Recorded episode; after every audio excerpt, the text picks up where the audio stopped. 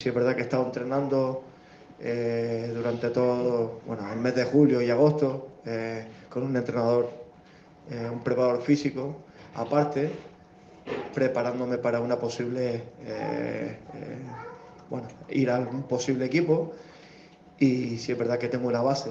sí es verdad que ahora, por ejemplo, hoy en el primer entrenamiento pues tienes que ir conociendo a tus compañeros y demás, que es el periodo de adaptación, pero sí es verdad que me encontré bastante bien. Ya se lo dije al mister cuando, cuando vine aquí, que estoy para un par de minutos en Oviedo.